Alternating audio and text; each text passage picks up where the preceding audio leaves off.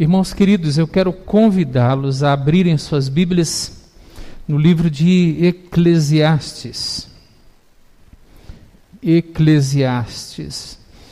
Para aqueles que nos visitam ou para aqueles que nos, estão aí nos acompanhando através das redes sociais, do canal da igreja no YouTube, no Facebook.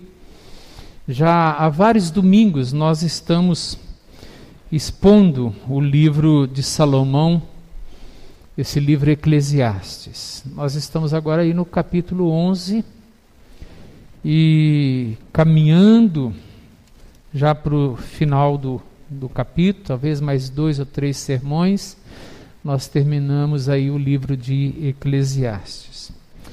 Capítulo 11, apenas os seis primeiros versos, de 1 a 6. Acompanhe, irmãos queridos, com o seu olhar bem atento, prestando atenção nas palavras do sábio Salomão para o nosso coração. Lança o teu pão sobre as águas, porque depois de muitos dias o acharás. Reparte com sete e ainda com oito, porque não sabes que mal sobrevirás à terra. Estando as nuvens cheias, derramam aguaceiro sobre a terra, caindo a árvore para o sul ou para o norte, no lugar em que ela cair, ali ficará.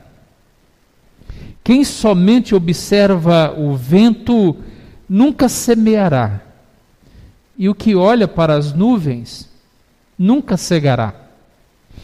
Assim como tu não sabes qual é o caminho do vento, nem como se formam os ossos no ventre da mulher grávida, assim também não sabes as obras de Deus, que faz todas as coisas. Semeia pela manhã a tua semente, e à tarde não repousas a mão, porque não sabes qual prosperará, se esta, se aquela ou se ambas igualmente serão boas.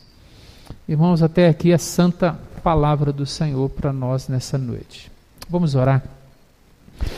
Obrigado, Pai, pela tua palavra que o Senhor deixou registrada para nós. Um texto tão incomum, e mas é a tua palavra que o Senhor deixou para nos ensinar. E agora nós queremos colocar a nossa vida na, diante do Senhor, colocar o nosso coração no teu altar suplicando, ó Deus, que tu sejas gracioso conosco nessa noite. Derrama graça sobre nós, tanto na exposição, na explicação do texto, como também na recepção e compreensão dele. Glorifica, Senhor, o nome do Senhor nessa noite, glorificando assim a tua palavra que será pregada e recebida. É assim que nós oramos em nome de Jesus. Amém. Essa semana eu assisti é, um episódio de um seriado da década de 60. Muitos aqui vão lembrar. O Túnel do Tempo. Lembraram? Outros aqui estão balançando a cabeça dizendo, nem sei o que é isso. O túnel do tempo. Assisti esse seriado. Assim, década de 60, naquela época, então a gente não pode esperar que o, o filme seja um filmaço, né? Tem todas as limitações técnicas da época. Mas assim, a gente assiste, a gente mata um pouco a saudade, lembrando um pouco da, daqueles anos e do que a gente é, vivia.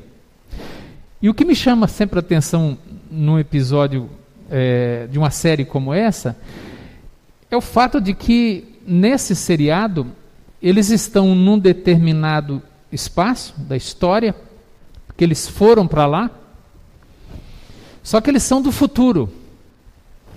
E lá onde eles estão, Eles estão envolvidos, às vezes, em guerra, numa negociação, envolvidos em alguma coisa, só que eles têm um conhecimento do futuro. E aí eles dão conselhos, eles orientam, eles tomam decisões, eles evitam algumas coisas porque eles conhecem o futuro. Eu fico pensando, gente, se eu tivesse poder, você já pensou nisso? De entrar num, numa máquina, num túnel e voltar, por exemplo, em janeiro de 2020? Já pensou? Os alertas que você poderia dar? as ações que você compraria na bolsa de valores, sabendo que todas elas iriam despencar em torno de 40%, 50%? Não é interessante? Só que a gente não tem conhecimento do futuro. O dia de amanhã, ele é totalmente desconhecido para nós. Temos noção do que pode acontecer, mas ainda assim, o amanhã não nos pertence. Nós temos total desconhecimento. A vida é incerta. Esse negócio de conhecer o futuro, isso é só em filme, em seriado, que mexe um pouquinho com a nossa imaginação, mas não passa disso. Nós vamos continuar vivendo, segundo Salomão diz aqui, debaixo do sol e ainda lidando com as incertezas do amanhã. Porque é assim a vida, ela é totalmente incerta. Só o Senhor conhece o amanhã. Só o Senhor, o Deus que servimos, conhece o passado, conhece o presente e conhece o futuro de maneira perfeita, porque Ele é o Senhor da história. Para Ele nada é incerto, para Ele nada é desconhecido, mas para mim e para você, a vida é incerta. Agora, como viver diante das incertezas da vida? Como que eu vivo diante do desconhecido? E é sobre isso que Salomão está dizendo nesse pequeno trecho de seis versículos. E ele usa aqui três parábolas, ou três metáforas. Três metáforas. E cada uma delas ele quer trazer um ensinamento muito prático para mim e para você podemos assim viver essa vida onde o dia de amanhã é desconhecido, onde o futuro é incerto, onde o amanhã não, não pertence a nós. Veja a primeira é, metáfora que ele usa. Lança, está aí nos versos 1 e 2. Lança o teu pão sobre as águas, porque depois de muitos dias o acharás. Reparte com sete e ainda com oito, porque não sabes que mal sobrevirá à terra. Precisamos aqui nos perguntar o que, que significa para Salomão esse lançar o pão sobre as águas. Essa é uma metáfora que reflete a própria época de Salomão. E quando nós lemos, por exemplo, lá em 1 de Reis, no capítulo 10, versículo 22, Salomão está dizendo assim: porque o rei tinha no mar uma frota de Tarsis, com as naus de Irão. De três em três anos, voltava a frota de Tarsis, trazendo ouro, prata, marfim, bugios e pavões. Quando Salomão aqui está dizendo lança teu pão sobre as águas, Salomão está fazendo referência ao comércio marítimo da época. Que, e nós temos aqui essa referência de 1 Reis, onde ele chama a atenção de que aquele que estava usando o comércio marítimo colocando os seus bens, colocando, quem sabe, o seu tesouro, colocando, quem sabe, uma colheita, porque pão nos lembra que colheita, e a pessoa sabia que quando ele colocava o seu, a sua colheita ou o seu é, bem para ser comercializado em algum outro lugar, e esse bem ia de navio Ele sabia que as viagens naquele tempo eram viagens muito demoradas. E além de serem demoradas, que segundo o, Reis, segundo o livro de 1 Reis, levava em média três anos, era sempre um negócio muito arriscado. Eu vou colocar todos os meus bens que eu quero vender, todo, toda a minha produção agrícola nesse navio para ser comercializado em tais cidades. Mas eu estou sabendo que há um risco. O risco desse navio afundar e eu perder tudo. Eu não sei se eu estou colocando o meu produto nesse navio e ele vai chegar a salvo. Não sabemos. Então era um negócio arriscado. Então ele poderia afundar, ele poderia ser atacado por piratas, que era uma coisa tão comum naquela época. Então Salomão está ou enfrentar uma grande tempestade e esse navio naufragar. Salomão tem tudo isso em mente, mas Salomão está dizendo: lança o teu pão sobre as águas. Lança o teu pão sobre as águas. É um desafio para nós.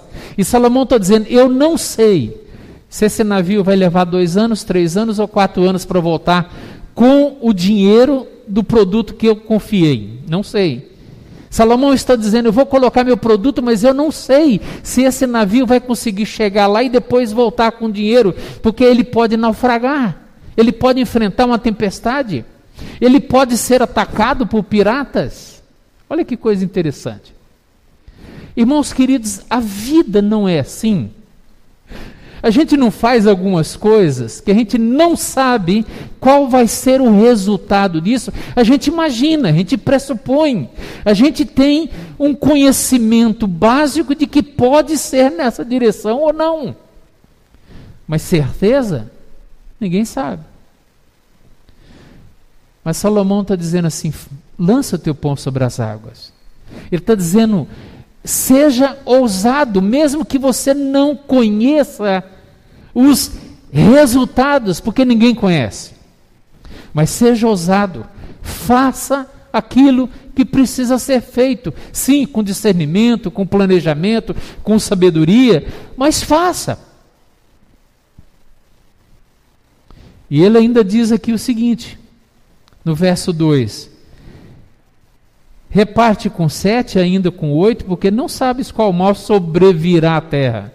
É aquele negócio do investimento.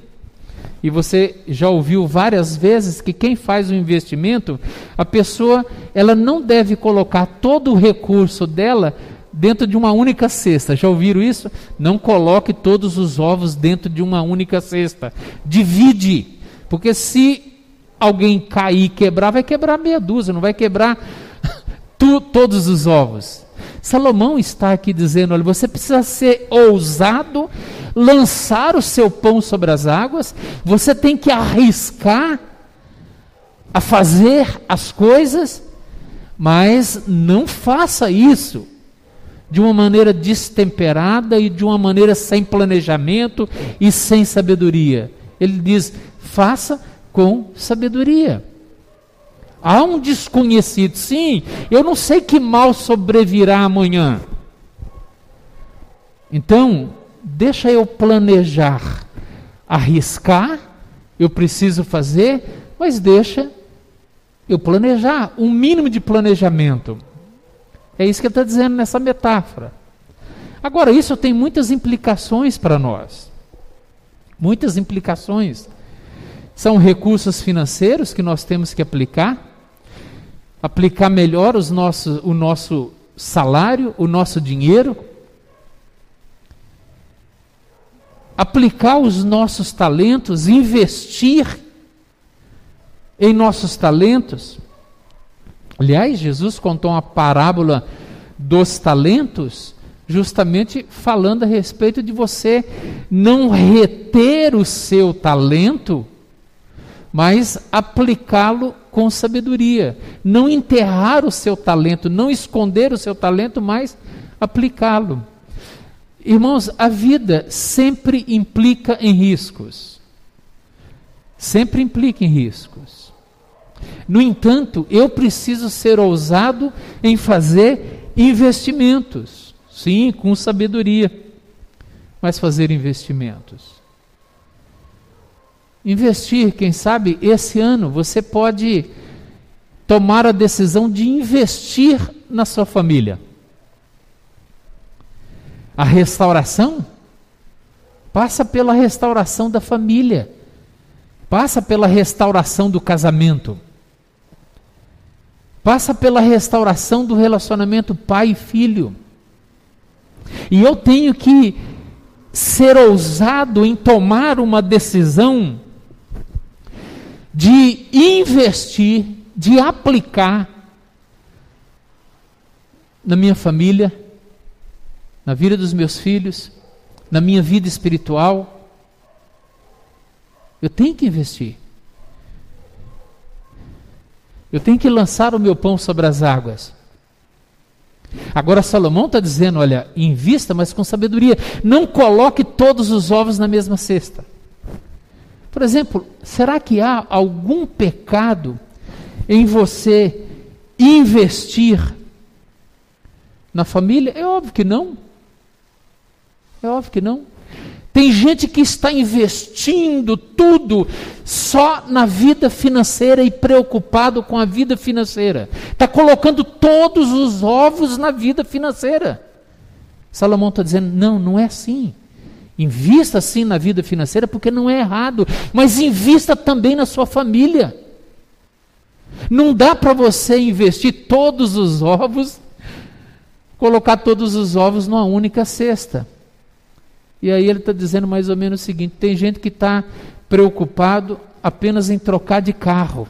Ele quer investir e ter um carro novo, mas a família dele está esbagaçada, está naufragando, está se arrebentando, porque ele não está investindo, lançando o pão sobre a família. Quer ver outra coisa? Gente que investe e investe pesado na saúde, na saúde física, faz caminhada, vai no médico, vai no, no endócrino, vai no nutricionista, ele se preocupa em fazer academia, ficar sarado, musculoso, bombado, mas a vida espiritual dele está um bagaço. É errado investir na vida física? Lógico que não. É errado investir na saúde física? É óbvio que não. Mas quando você só investe na sua vida, na sua saúde física, e não investe na sua saúde espiritual, você está colocando todos os ovos na mesma cesta. O que Salomão está dizendo é o seguinte: 2021 é um ano para você arriscar e investir, colocar o seu investimento em áreas que precisam ser colocadas, investir em áreas que precisam ser é, tratadas para serem restauradas. Precisa lançar o seu pão sobre as águas do seu ministério, da sua vida de oração,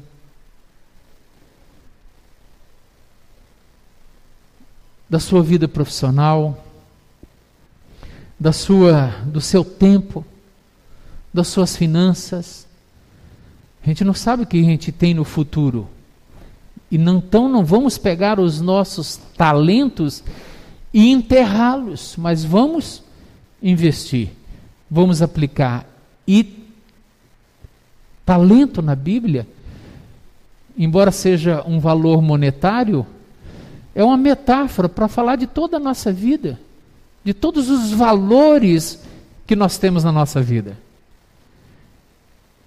Então, meus queridos irmãos, Salomão está aqui usando a primeira metáfora para falar para nós de que nós precisamos ser ousados e lançar o nosso pão sobre as águas. Verso 3 ele diz o seguinte: Olha a outra metáfora que ele usa. Estando as nuvens cheias, derramam aguaceiro sobre a terra,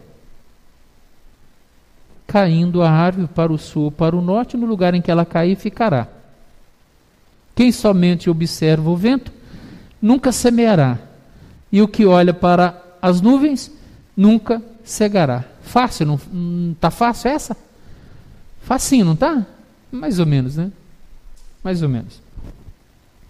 Mas agora Salomão usa essa outra metáfora para falar para a gente a respeito do nosso trabalho, do nosso investimento, independente se as condições são favoráveis ou não.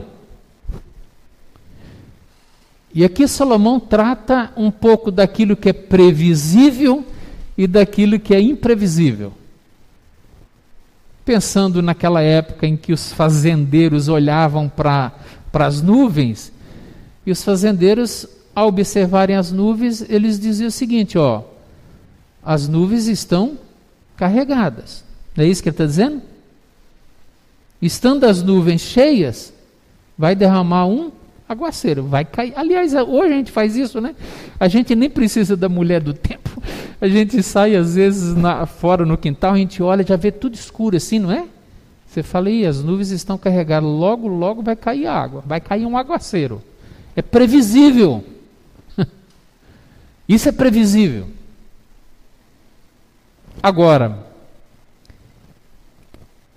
quando a chuva é muito forte e o vento é muito forte e bate na árvore, e essa árvore cai, o fazendeiro não, não dá para ele saber se a árvore vai ser atingida e se a árvore vai cair para um lado ou vai cair para o outro lado. Aí você fala, mas por que, que Salomão está pensando num negócio desse? Porque isso era comum naquela época. Árvores enormes, árvores pesadíssimas. E caía uma tempestade muito forte, batia na árvore, a árvore caía, às vezes caía em cima de uma casa, às vezes caía interrompendo o, o caminho, o fluxo da estrada, caía num lugar onde não poderia ter caído. E aí, naquela época, não tinha guindaste para poder erguer uma árvore enorme. Dava trabalho. Dá trabalho agora para cortar aquela árvore em partes menores para removê-la. Isso levava tempo, consumia tempo. O que Salomão está dizendo aqui, tem coisa que dá para você prever, mas tem coisa que você não consegue prever. A nossa vida é assim. A gente consegue prever algumas coisas para o futuro. Mas quantas coisas que entram no meio do caminho das nossas previsões e que sabotam o nosso plano? Coisas que a gente não tem o controle. E aí no verso de número 4, ele diz assim: aí o fazendeiro, ele fica somente observando o vento. E aí ele diz: aquele que somente observa o vento nunca semeará, e aquele que olha para as nuvens nunca cegará. O que Salomão está dizendo é o seguinte: olha, tinha gente naquela época que cometia o erro de ficar, tudo é muito previsível. Só que eu não sei se, olhando ali para as nuvens, eu não sei se o tempo é o melhor tempo para plantar. Não dá para saber. Então eu não vou plantar, eu vou ficar só olhando as nuvens, eu vou ficar só observando o vento e eu não vou plantar. E aí Salomão está dizendo: aquele que fica sempre esperando o momento certo, esperando as circunstâncias favoráveis para fazer as coisas, ele está dizendo: aí você não planta e você também não colhe. Irmãos, como isso é prático para os nossos dias? Como isso é prático? Que às vezes a gente fica esperando, esperando, esperando, esperando, às vezes o um momento oportuno, quem sabe o um momento mais favorável para se tomar uma decisão, para se realizar uma mudança, mas esse momento favorável não aparece. Esse momento favorável ele não surge. Não acontece. Aí eu fico esperando Um mês, dois meses, um ano, dois anos. Mas aí o momento favorável não aparece. E aí, se ele não aparece, eu não faço nada. Eu não mudo nada. A minha vida fica em inatividade. Você fala, mas isso é prudência. Sim, todos nós temos que ter prudência. Mas olha uma coisa: o excesso de prudência, o excesso de prudência, pode, quem sabe, é, camuflar a nossa incredulidade. O excesso de prudência pode, de alguma maneira, mascarar a minha incredulidade.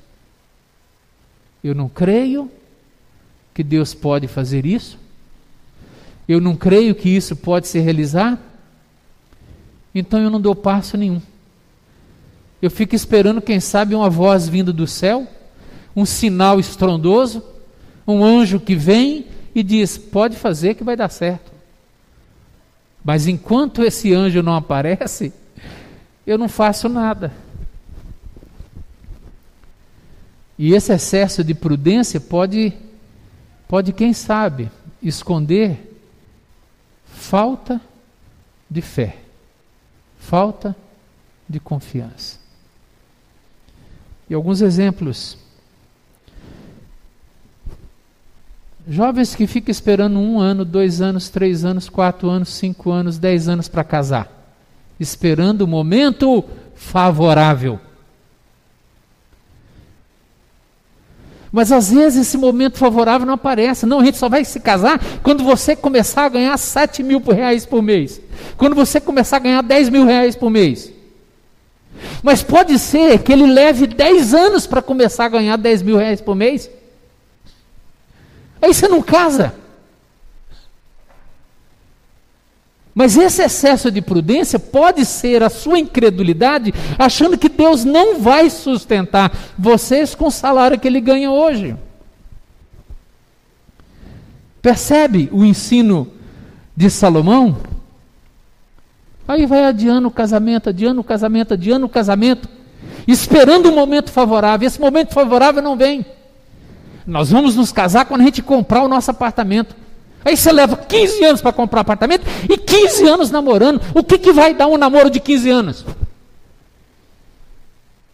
Não vai dar boa coisa. Queridos, às vezes a gente não tem que esperar o momento favorável. Porque pode ser que ele não chegue. E aí, se você fica esperando e só observando a chuva, só observando as nuvens, sem saber o que virá, você não, não planta, e porque não plantou, você também não vai colher. É isso que Salomão está dizendo aqui. Aí a gente fica adiando. Adiando o momento, quem sabe, de ter filhos. Às vezes a gente adia esperando um momento oportuno para se batizar, fazer a profissão de fé, se tornar membro da igreja, tomar uma decisão séria de ser um membro ativo da igreja, batizado, professo. Mas a gente vai esperar o momento oportuno. E você sabe que se você esperar o momento oportuno, você pode ficar dois anos sendo membro da igreja e não está nem aí de ser membro. Você fica aí esperando 5 anos, 10 anos, 15 anos, 20 anos e não vai se batizar nem professar a sua fé, porque você está esperando um momento oportuno. Mas que momento oportuno você está esperando para tomar uma decisão séria como essa? consertar o casamento? O casamento está arrebentado. Mas você está esperando o que para arrumar o casamento? Está esperando o que para pedir perdão para o seu cônjuge? Está entendendo o que eu estou dizendo? Eu estou agora aplicando o princípio de Salomão.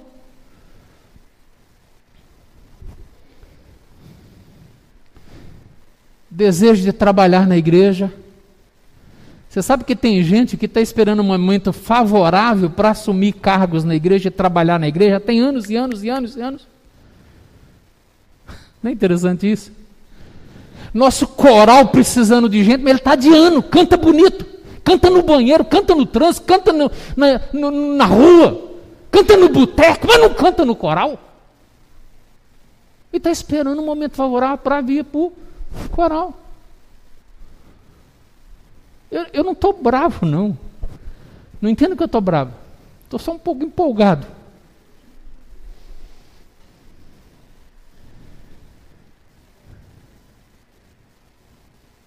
Gente que mexe na internet o dia inteiro. São peritos. Você fala com ele, está mexendo na internet, ele conhece isso, conhece aquilo. Nós estamos precisando de gente para trabalhar aqui na igreja, para mexer no som, não aparece ninguém. Ele está adiando. Vai fazer um pós-doc em internet para poder ajudar a igreja.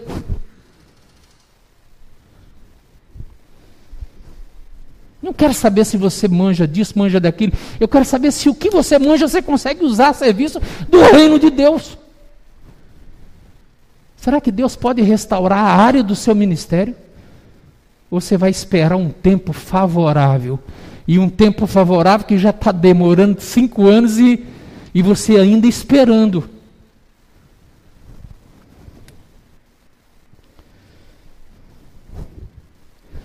Qual é o seu vício? O que que hoje escraviza você? Não, pastor, o meu vício é esse, mas eu estou esperando um momento que eu vou me libertar. Há quanto tempo você está esperando o momento favorável para largar o seu vício? Não é isso? Há quanto tempo você está esperando o momento favorável para dizer não a esse pecado que está escravizando o seu coração?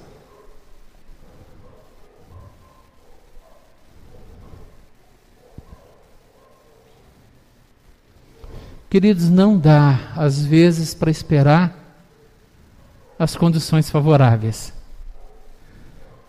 Às vezes não dá. É urgente que você haja e trabalhe para fazer mudanças na sua vida.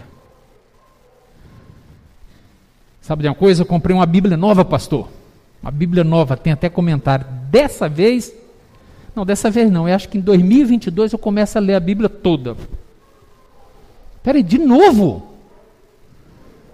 De novo, você vai esperar mais um ano para poder ler a Bíblia, esse ano a minha vida de oração vai mudar. Só estou acertando algumas coisinhas aí, e aí depois eu vou começar a investir na vida de oração. Gente, quando é para mexer em transformação da nossa vida, a gente fica empurrando para frente.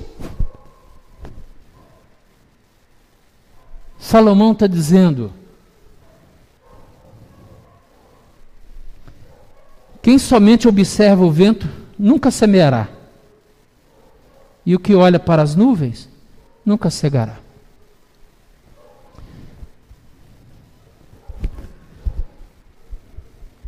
Mesmo porque a gente vive no mundo caído. Alguém tem dúvida disso? E no mundo caído, as coisas nunca serão perfeitas. A gente nunca vai poder contar com uma condição perfeita, um momento perfeito para a gente começar. Mas se a gente quer colher algumas coisas que Deus quer fazer na nossa vida, a gente precisa tomar a decisão de começar a semear. E aí, se você começa a semear, não tenha dúvida de que Deus vai ajudar você na colheita. Olha a terceira e última metáfora versos 5 e 6. Assim como tu não sabes qual é o caminho do vento, nem como se formam os ossos no ventre da mulher grávida, assim também não sabes as obras de Deus que faz todas as coisas. Semeia pela manhã a tua semente, E à tarde não repouses a mão, porque não sabes qual prosperará, se esta, se aquela, ou se ambas é, igualmente são boas. Na primeira metáfora, Salomão diz que eu preciso aprender a, agir com ousadia e com planejamento mínimo para conseguir as coisas. Na segunda metáfora, Salomão está dizendo que nós temos que trabalhar, fazer mudanças, mesmo quando as circunstâncias ainda não são favoráveis. Não ficar esperando para fazer mudanças. E na terceira metáfora, Salomão diz assim: olha, trabalhe bastante, trabalhe com responsabilidade, mas confiando em Deus. Mas confiando em Deus. Olha, se não é isso que ele está dizendo.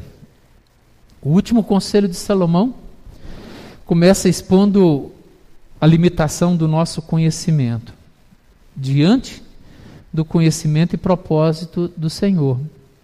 Ele diz: Assim como tu não sabes o caminho do vento, e não sabemos, Salomão está dizendo, você não sabe. Né? O vento sopra para onde quer, já dizia o evangelista João, lá em João capítulo 3. A gente não sabe de onde ele vem. O vento sopra, a gente não sabe de onde está vindo. E aqui, Salomão está dizendo: você não sabe o caminho do vento. E você também não, não, tem, não tem conhecimento de como se formam os ossos no ventre da mulher grávida. Mesmo que hoje a gente já tenha um, um conhecimento a mais, em razão do crescimento da ciência e da própria medicina, mas ainda assim, a formação dos ossos dentro do ventre materno ainda é um grande mistério para nós. Ainda é um grande mistério. Então Salomão está dizendo: você não sabe. Ele começa dizendo assim: você não sabe. E aí, ele diz: assim também você não sabe as obras de Deus que faz todas as coisas. Ele contrasta aqui a, a, a falta de conhecimento que nós temos, veja com o conhecimento de Deus que sabe todas as coisas. Você percebeu aqui que ele fez isso? Ele, ele faz o, o comparativo e um contraste que nós não sabemos. E aí ele usa duas ilustrações simples.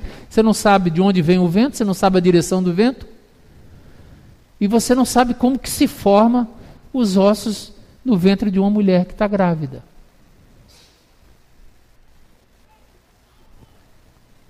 Mas ele diz: assim também não sabes as obras de Deus que faz todas as coisas.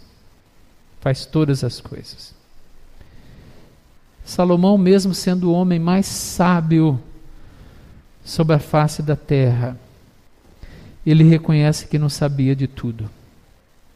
E reconhece e admite que os caminhos de Deus são os caminhos misteriosos. Nós não sabemos o que Ele tem reservado para nós no futuro. Mas Ele diz: Mas Deus faz todas as coisas. Queridos, a gente não sabe amanhã. A gente é ignorante com relação a tantas coisas. Tantas coisas. Mas é confortador para nós a gente saber que Deus sabe todas as coisas. E aí nós podemos afirmar que todas as coisas estão debaixo do controle dele. Todas as coisas. As tempestades que podem ou não afundar o navio, Deus sabe. Eu não sei. Mas Deus sabe. Deus sabe se aquele navio ou outro vai ter alguns piratas atacando o navio. Eu não sei, mas Deus sabe. se haverá piratas. Eu não sei se a chuva vem, mas Deus sabe. Afinal de contas, Ele controla as chuvas. Ele controla as ondas do mar. Ele controla os ventos. Tanto é que Ele manda o vento ficar quieto. E Ele manda as ondas do mar se aquietar. Ele tem todas as coisas sob controle. Eu não sei para que lado que a árvore vai cair quando cair um temporal. Se vai para o norte, se vai para o sul. Agora você acha que Deus não sabe? Ele sabe. Deus sabe para onde a árvore vai cair. Deus sabe o que vai acontecer na minha vida daqui a uma semana. Deus sabe. Deus sabe se no ano que vem você vai estar empregado ou não se você vai ter uma promoção, se vai ter um aumento de salário, se a família vai crescer ou vai diminuir. Deus sabe. Disso nós não temos dúvida. Deus sabe de todas as coisas. Ele conhece a formação do osso no ventre da mulher grávida. Tanto é que foi o salmista quem diz: de maneira assombrosamente maravilhosa tu me formaste e me teceste no seio da minha mãe. Ele sabe, eu não sei, mas ele sabe. Em outras palavras, eu não conheço o futuro. Não adianta entrar num túnel do tempo, isso não existe. Eu não sei, mas eu sei aquele que conhece o amanhã. E você também conhece aquele que conhece todas as coisas. Absolutamente todas as coisas. E aí, Salomão está dizendo o seguinte: olha. Então semeie pela manhã a tua semente, e à tarde não repousa da tua mão, porque não sabes qual prosperará, se essa ou aquela ou se ambas. Mas Deus sabe. Agora, qual é a minha parcela? É trabalhar, é fazer, é ser ativo. Queridos, Deus pode fazer coisas grandiosas na nossa vida. Deus pode mexer na sua família, Deus pode mexer na vida dos seus filhos, Deus pode mexer no seu casamento, na sua vida financeira, na sua saúde. Deus pode fazer qualquer coisa. Trabalhe. Semeie de manhã e quando for à tarde, não repousa a tua mão, continue trabalhando, fazendo com responsabilidade, executando e confiando naquele que sabe todas as coisas. Todas as coisas. Portanto, Salomão, na última metáfora, ele está me encorajando, encorajando você a confiar em Deus. a confiar em Deus. É desesperador. É desesperador quando a pessoa não crê em Deus. Porque aí a vida depende dela. Só dela. E isso é desesperador. Saber que a vida, o amanhã, o meu futuro, está dependendo só daquilo que eu faço. Mas quando eu sei que há um Deus que sabe todas as coisas e que todas as coisas cooperam para o meu bem. Eu vou trabalhar, semear de manhã, não repousar a minha mão tarde, continuar insistindo, continuar investindo, trabalhando, mexendo nas áreas que precisam ser mexidas, na certeza de que Deus, que controla todas as coisas, haverá de me dar uma colheita abundante.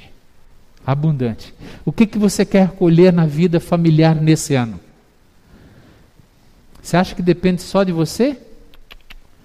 Mas depende também um pouco de você. Só que você tem que semear. Tem que lançar o seu pão sobre as águas.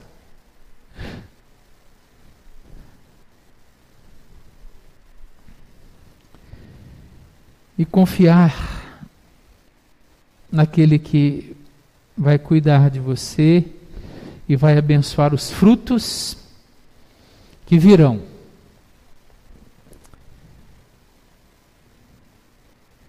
Jesus contou duas parábolas e eu estou terminando. Jesus contou duas parábolas interessantes que fazem eco com aquilo que Salomão está nos ensinando aqui. A primeira delas é a parábola dos talentos. Parábola dos talentos nos falam a respeito dos servos que trabalharam duro, investiram, colocaram o talento para render e foram recompensados. Mas havia um servo que, por incredulidade, por medo, preferiu enterrar o seu talento e não fazer absolutamente nada. E aí ele perdeu seu talento e ainda foi punido e disciplinado. Quais são os talentos que você precisa investir nesse ano? Quais são? Eu separei alguns livros na minha biblioteca, estou levando para casa para fazer uma, uma prateleira só de livros que eu tenho que ler em 2021, com áreas específicas, onde eu espero que Deus vai trabalhar. E eu estou dizendo para Deus: Deus, olha, tudo isso aqui são as sementes que eu vou semear. Essas são as sementes que eu vou semear. Mas quero investir no meu casamento, quero investir na minha família, quero investir na minha igreja, e aí eu vou esperar os frutos. Eu vou pegar todos esses talentos que o Senhor me deu e vou investir. E esperar os frutos. Não vou enterrar os meus talentos por medo ou por incredulidade, mas eu vou lançar o meu pão sobre as águas. E se é a minha família que precisa receber esse pão, eu vou lançar na minha família. Se é na minha vida moral, eu vou lançar na minha vida moral. Se é na minha vida espiritual, eu vou fazer. Se é na minha vida financeira, eu vou fazer. Se é na minha saúde física, eu vou fazer. E aguardar os resultados e os frutos que o Senhor trará. A outra parábola que Jesus conta é a parábola do semeador. E o semeador saiu semeando sem saber que aquelas sementes que estavam caindo em diversos solos, ele não sabia qual que iria frutificar e qual que iria produzir os frutos. Mas ele semeou. Umas não deram fruto nenhum e outras deram. Mas ele semeou. Deixa eu dizer uma coisa para nós aqui hoje. Se você não semear na sua família, você não vai colher nada. Se você não semear na sua vida espiritual, você também não vai colher nada. Se você não semear na sua vida financeira, você não vai colher nada. Será que esse ano pode ser um ano em que você vai lançar o seu pão sobre as águas e que você vai lançar as sementes em terra e que você vai semear de manhã, não vai descansar na parte da tarde e vai esperar os frutos que aquele que controla todas as coisas vai trazer na sua vida? Você quer uma família diferente? Então você precisa semear.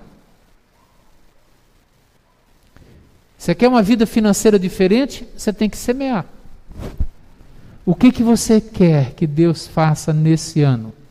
Que área que você quer que Deus transforme? Semeie. E deixe Deus trazer os frutos. E você não vai se arrepender. Volte a orar com seus filhos. É uma, é uma semeadura. Tome essa decisão, ore com seus filhos. Mas você está querendo uma mudança, uma transformação na vida dos seus filhos, mas você não senta com eles e não ora com eles. Você quer uma mudança no casamento, mas você nunca para para ler a Bíblia com seu marido, com a sua esposa. Como que eu vou ter um fruto se eu não estou semeando? Queridos irmãos, não tem jeito. Transformação vem como resultado da semeadura. Lançar a semente no solo e deixar que aquele que controla o vento, a chuva, ele vai dar os frutos no tempo certo. E você vai glorificá-lo por ter investido, ter sido ousado, planejado e confiante. Portanto, Invista com coragem e sabedoria tudo que você é e tudo que você tem. Não tenha medo. Lance o pão sobre as águas. Segundo, invista mesmo quando as circunstâncias não são favoráveis. Não fique esperando o tempo certo, porque pode ser que esse tempo certo não venha.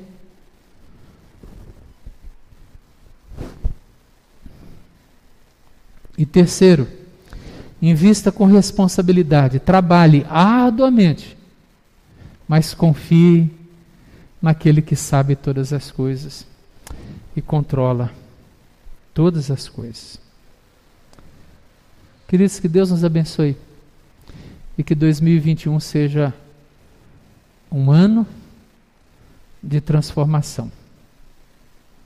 Obrigado, Senhor, pela tua palavra lida exposta nesta noite. Obrigado pela vida dos meus queridos irmãos aqui hoje, que com ouvidos abertos e atentos ouviram a exposição da tua palavra. E Deus amado, o Senhor conhece a nossa vida, cada um de nós.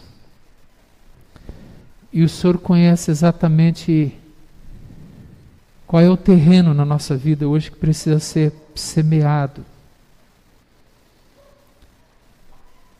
E as áreas que precisam ser transformadas.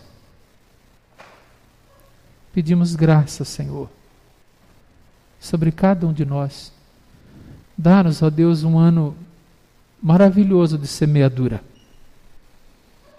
E dá-nos, ó Deus, um ano maravilhoso de colheita em todos os sentidos, para a glória do Senhor e para a alegria nossa em ver aquilo que o Senhor está fazendo em nós, na nossa vida, na nossa família, na nossa igreja.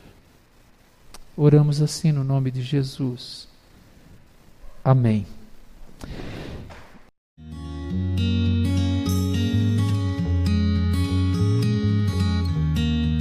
Igreja Presbiteriana do Parque São Domingos, Rua Homero Salles, 1014, Parque São Domingos